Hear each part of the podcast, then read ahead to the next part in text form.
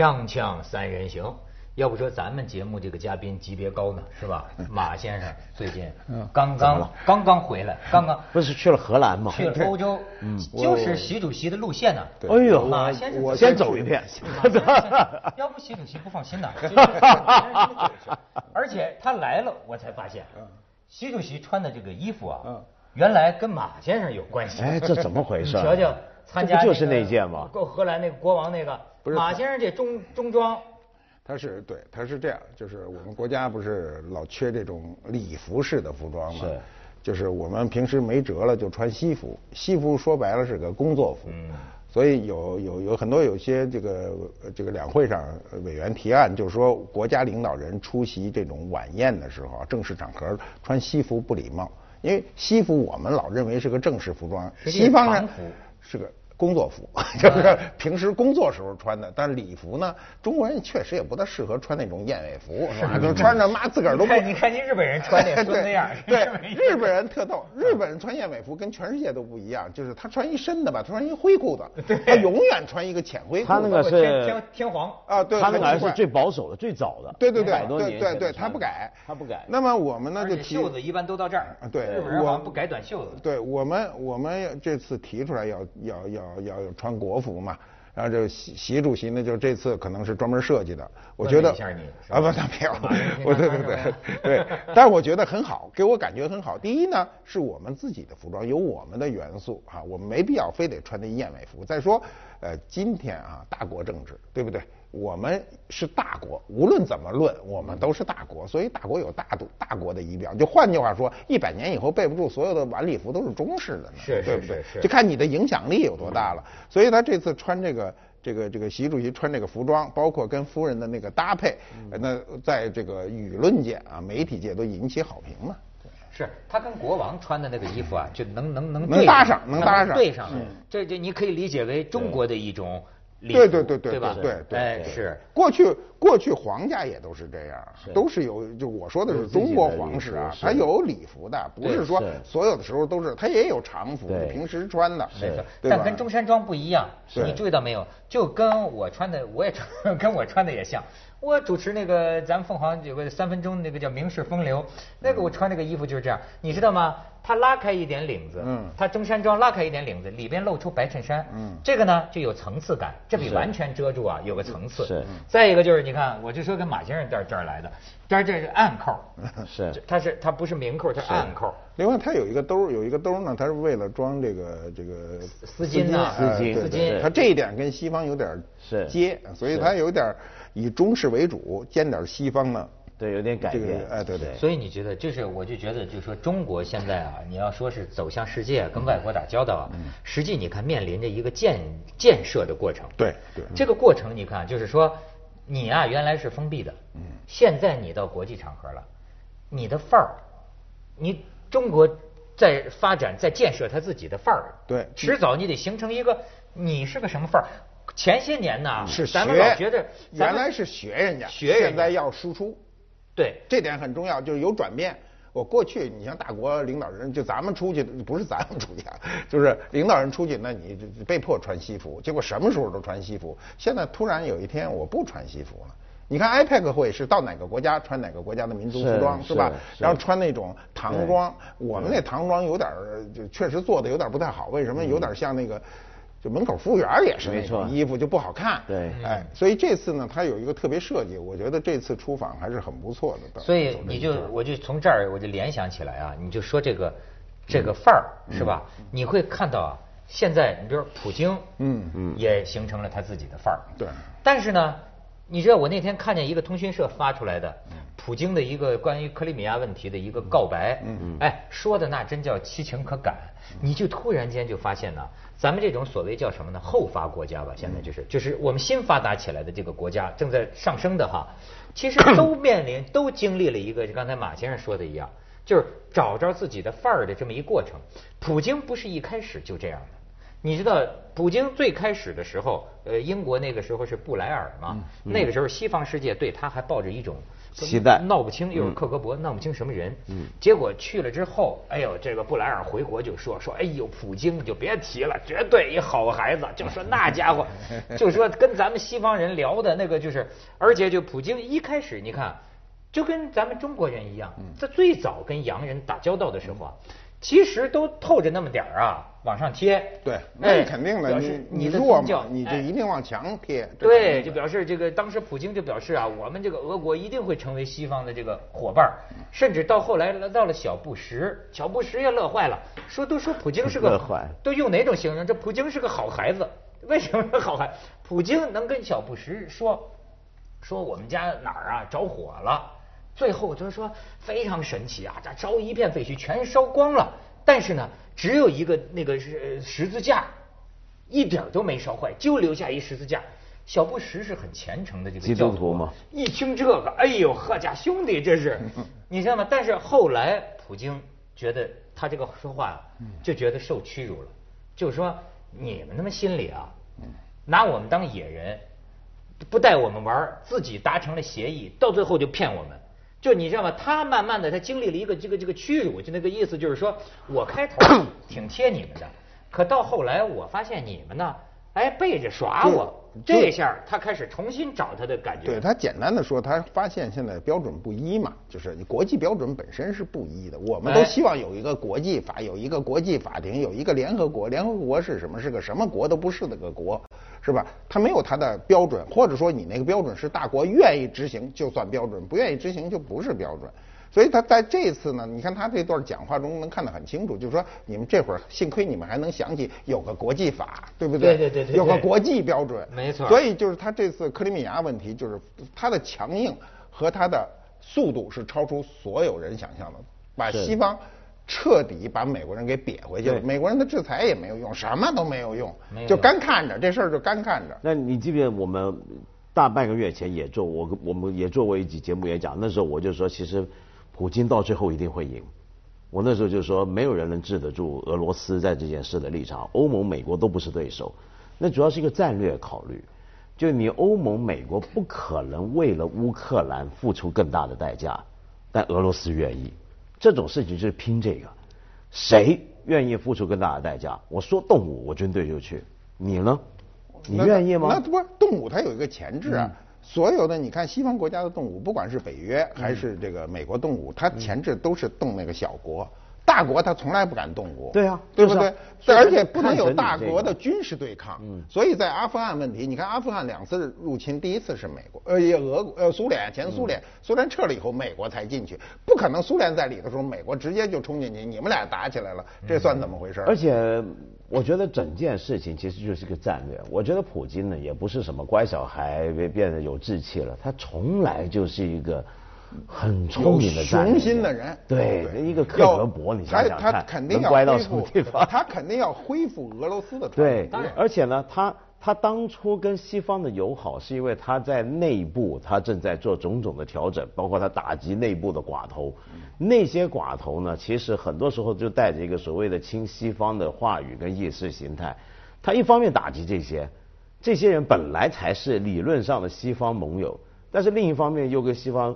我说：“哎呀，我们是好朋友，我是你小兄弟，怎么样？”像他从来都是每一步都很准确，我觉得这人很厉害。你说现在美国华盛顿的这个媒体都那个瞧不起奥巴马了，嗯，说那个玩国际政治，玩叫叫什么？玩大国政治。你应该去俄罗斯，因为大师在那儿。这是在俄国不插手国这个国际政治的时候，就是它最弱化，就苏联解体以后这段时间，你看不出俄国的影响。俄国毕竟是个大国，首先领土，领土，一个是人数啊，构成大国除了领土以外，还有一个人数。你比如加拿大，国土非常大，但它就几千万人，你这动辄几亿人的这个国家，又有这样历史上强权的这种历史，所以它一旦发生。尤其他又算有核武器，我看那个俄国是是外长还是什么什么说说我要把哪哪那都能变成核灰烬，我听着都恐恐怖啊！就是像这样的国家，一旦它发生，他就你拿他没办法，这就是大国政治。包括我们，我们是典型的大国，对吧？国土大，人员多。中国一旦在国际上发生，你还真拿我没什么办法。我们只不过有软肋而已，德国软肋不强，就是你制裁他。你想想，普京，你刚制裁俄罗斯银行，他就把自个儿的工资转里面没错这 这这太嘲讽了，这事儿。对他就是这你丧那个你你制裁我这银行没有用。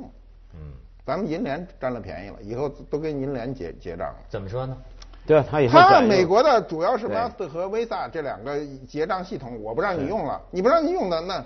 中国银联系统现在铺的很好啊，到哪儿都能刷银联而且人家问你刷不刷银联。对。我怎么就？我现在每次一出国，他们都跟我说嗯，说你都不要用那个港币的信用卡，你用这个银联，好像还就格外便宜，还是怎么着？有点像八十年代的日本的那个信用卡。对。以前有一段时间，八九十年代全世界也通行日本，不过随着日本的衰落，嗯，现在就银联赶过去了。我想讲回来，其实现在这件事呢，当然很多中国人我知道觉得，哎呀，普京真好，真真牛啊，了不起。但其实这整件克里米亚事件是让中国也有点尴尬。因为它牵涉一个问题，就是说中国向来的外交政策是我们绝不干预他国内政，而且这个不干预，尤其是发生在最敏感的问题上，就是你一个国家，乌克兰一个国家一个地方跑出来说我们宣布独立了，我们还公投，呃又又符合国际法，那中国这种情况下你怎么表态？我们不能够贴美国，也不能够太贴俄罗斯，所以现在我觉得中国呢，像习近平现在在海牙他那儿，我觉得是两边都要拉他。就美国也要拉中国一把，然后普京那边也希望中国站在他那儿。那中国现在采取的一个态度呢，就是一个尽量不要太明显的吭声。就比如说，在所有的相关问题，联合国会议上面要投票，我们都弃权。现在就采取这个态度，其实这是一个很很难办的一个处境。但弃权也算一个态度。对弃权这次弃是个态度权明显的是弃美国权没，帮了普京一把嘛这不是明摆着的事儿嘛？对，只不过明说。中国人就是中国人，你 对换换我我也弃权，真的。你们这个外国人啊，我觉得他们总是让中国人 很难受，因为中国几千年文化下来，你发现没有，中国人的这个人际关系啊，就是个弃权文化，就是个弃权，就是而且呢，中国人认为啊，一个事情是复杂的，就比如说，哎，你就你说呃找小三儿还是不找小三儿？中国人觉得这事儿，哎呦，咱得好好聊聊，这里头千头万绪。但是你看西方这帮人，他们就是是个美国人讨厌讨厌在这儿，你知道吗？就是非黑即白，哎，要不要公就投票，你到底让他公投还是不让他公投？但是对于我们成年人来说啊，事情哪有这么简单？是是允许他公投还是不允许他公投？这里头啊很多个道理可以讲。但是你这个讲法要注意一点，现在在现代的正规的我们中国历史上，这种态度是被否定的。为什么？我举个例子，澳门，澳门从来不能够叫做是葡萄牙殖民地，以前，嗯，那个地方是怎么样？是一堆葡萄牙人来了，在那住下了，住下了呢，那到底它算是个什么东西呢？那明朝该不该把他们赶跑？明朝有能力啊，收不收回来呢？清朝是不是该放着他不管呢？我们采取的态度就是弃权。就是我们哎算了也不管他。澳门想想看，澳门今天我们，但是我们把这个历史诠释为我们国家丧权辱国了，怎么能够把这个地方让给葡萄牙人当殖民地？大家都没想过那个年代中国怎么可能有外国人占我们的地方当殖民地？中国多强大！清盛清的时候，你葡萄牙算什么？跑来这儿，所以我们从来都弃权，包括琉球，日本在那边威胁的琉球德川幕府，你是听对面的还是听我这边的？然后琉球那时候也在想，要不要向中国求救？求救对，要向我们求救。对，但是我们这边呢，态度弃权，我们从来都弃权。这种这种弃权，但是到了今天，我们的历史诠释就说这是不对的了。哎，今天的政治跟以前很多不一样，比如琉球问题啊，琉球当时呢，他是两边不敢惹，就是中国不敢惹，日本不敢惹所以他每年派特使啊，一个礼物备两份嗯，送朝明朝一份儿送这个日本一份儿嗯。现在都说琉球不是说都说咱们拿证据说话吗？结果双方一出示证据一模一样，说 说这人一三五跟你，二四六跟他是这意思。这个是过去的事儿。你比如这次，我觉得克里米亚给我们一个很大很大的一个启示，就是它的这种民族问题。民族问题啊，就是有两个概念，一个是民族，一个是国家。我们汉族人国家概念强，就是国家国土。西方有很多民族是民族概念强，比如德国人，我不是刚去德国吗？嗯，德国人是民族概念超过超过国家概念，所以才有两德的合并。你想想，如果两希特勒的那个德意志，对他才有两德合并。你看后来分就是这个二战以后所有分开的，比如我们跟台大陆和台湾是吧？比如南北朝鲜，它都是国家意识非常强，它把它合在一起难度就有就就比较大。德国人是民族，我们是一个民族，理论上讲，当年东西德合并是没有可能的。你想，它经济差距多大呀？它能合在一起，所有人都觉得这事儿不可能，拆了柏林墙是不可能的，它就拆了，就是因为它民族意识。那么从这点上看，你看科索沃问题，像克里米亚问题，它都是民族问题引起的，所以这一点上呢，要给我们一个启示，将来怎么办？但是这种民族问题呢，其民族意识太强啊，是会出很大麻烦的。就是像南斯拉夫就是最好的例子。对，它就是民族。南斯拉夫，我又认识好几个朋友，我我前阵子才来香港看我，一个是呃克罗地亚人，一个是黑山共和国的。那么这两个人呢，现在呢是一男一女谈恋爱，我就说你们两个国家好像有点复杂吧？他就说到他们就很现在就怀念铁托在的时候，嗯，说为什么？那个时候啊，民族不一样，大家都知道，宗教不一样，有的信东正教，有的信天主教，有的是穆斯林，大家要住一块，隔壁邻居一起上学，开玩笑，笑话你们这个民族，笑话他那个民族。这个笑话是很重要，就有一个前南斯拉夫哲学家就说过，一个国家它多民族的话，它真没问题、真和谐的时候，那个民它出现的特征是什么？到处说别的民族的坏话的笑话。哎，那说明关系好。说明关系好。你记不记得十来二十年前的时候，就我们这儿我们汉人讲别的少数民族笑话，他们讲我们笑话是没问题的。今天谁敢讲？嗯。而南斯拉夫那个情况就是这样。那忽然间民族意识太强，铁托一垮了，然后整个民族意识一激化了，一下子就本来是邻居就变仇人了。对，它还有一个就是民族分布，你像这个这个这个塞尔维亚的问题，包括就是科索沃的问题，还有就是这个这个克里米亚问题，它的就是单一民族都占到九成，是。他就有这个问题，他的所谓的少数民族，他都是占的很低，这样他就很容易出现问题。我们其实我们也有这种问题啊！你首先中国有五个的这个民族自治区啊，它都以那个多民以它的单一民族为主嘛，他都叫得很清楚嘛，叫新疆维吾尔族自治区，西藏藏族，他说得很清楚。所以在这点上呢，其实得给我们国家一个启示。我我老认为哈，就是你看，在我的思想中，我也认为国家是最重要的，就是领土是最重要的，切割出去肯定是非常痛苦的。